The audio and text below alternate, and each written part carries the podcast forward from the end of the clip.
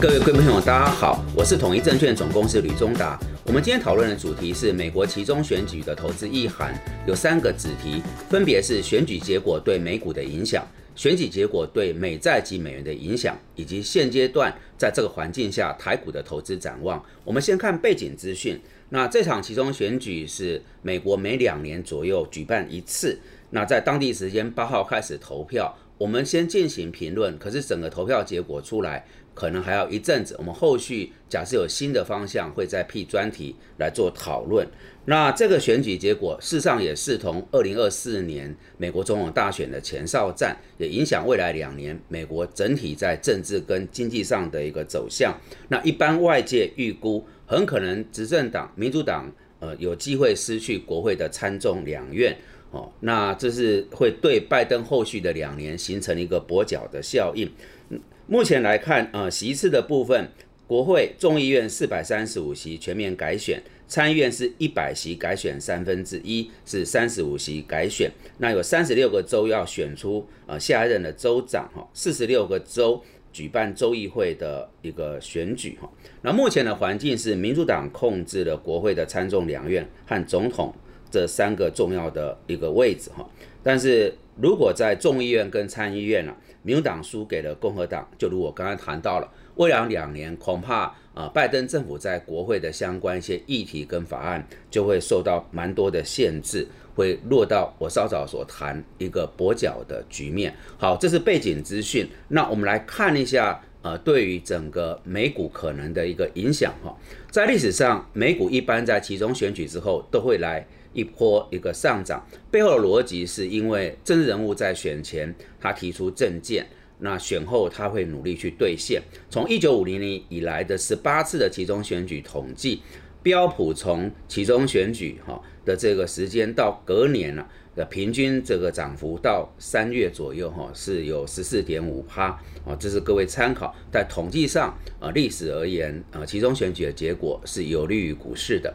另外一个比较吊诡的是，大家跟认知不一样，但值得探讨。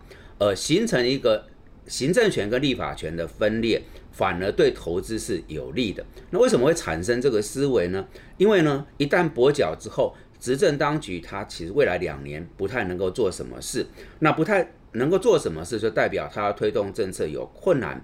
对于投资环境而言，似乎也减低了一些不确定性。那厂商就专心来经营就好。我说这个呃情况跟我们一般所认知的是不太一样，但在过去的经验确实是如此。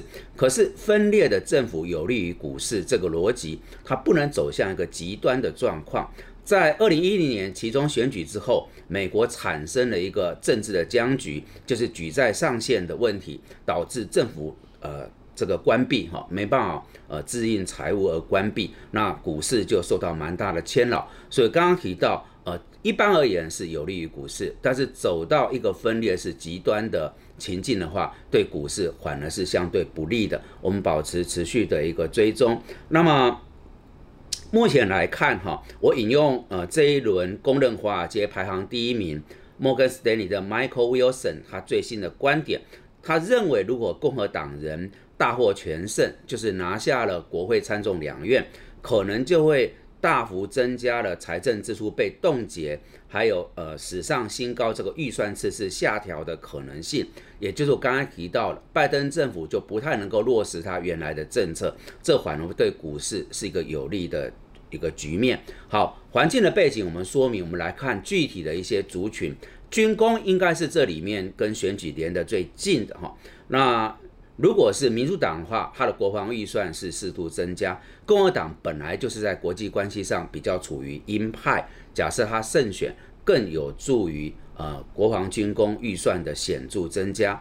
第二个就是洁净能源、绿色能源的部分，那。如果民主党还有机会保持对国会的控制权，它本来就是在力推绿能环保的立法。那假设这共和党来讲，可能没有到那样的力道，但整体而言，这是一个世界未来的方向，应该也是会往前推进的。再往下走，就是在有关于呃生技制药的这个部分，民主党最近在推动一个降低处方药价格的法案，哈，那预期。如果是共和党取下了国会的主导权，在呃生技制药的族群也相对会是受惠的。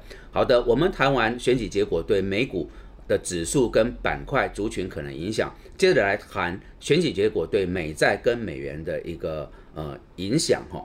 那共和党已经公开表示要限制政府的支出，那部分的议员。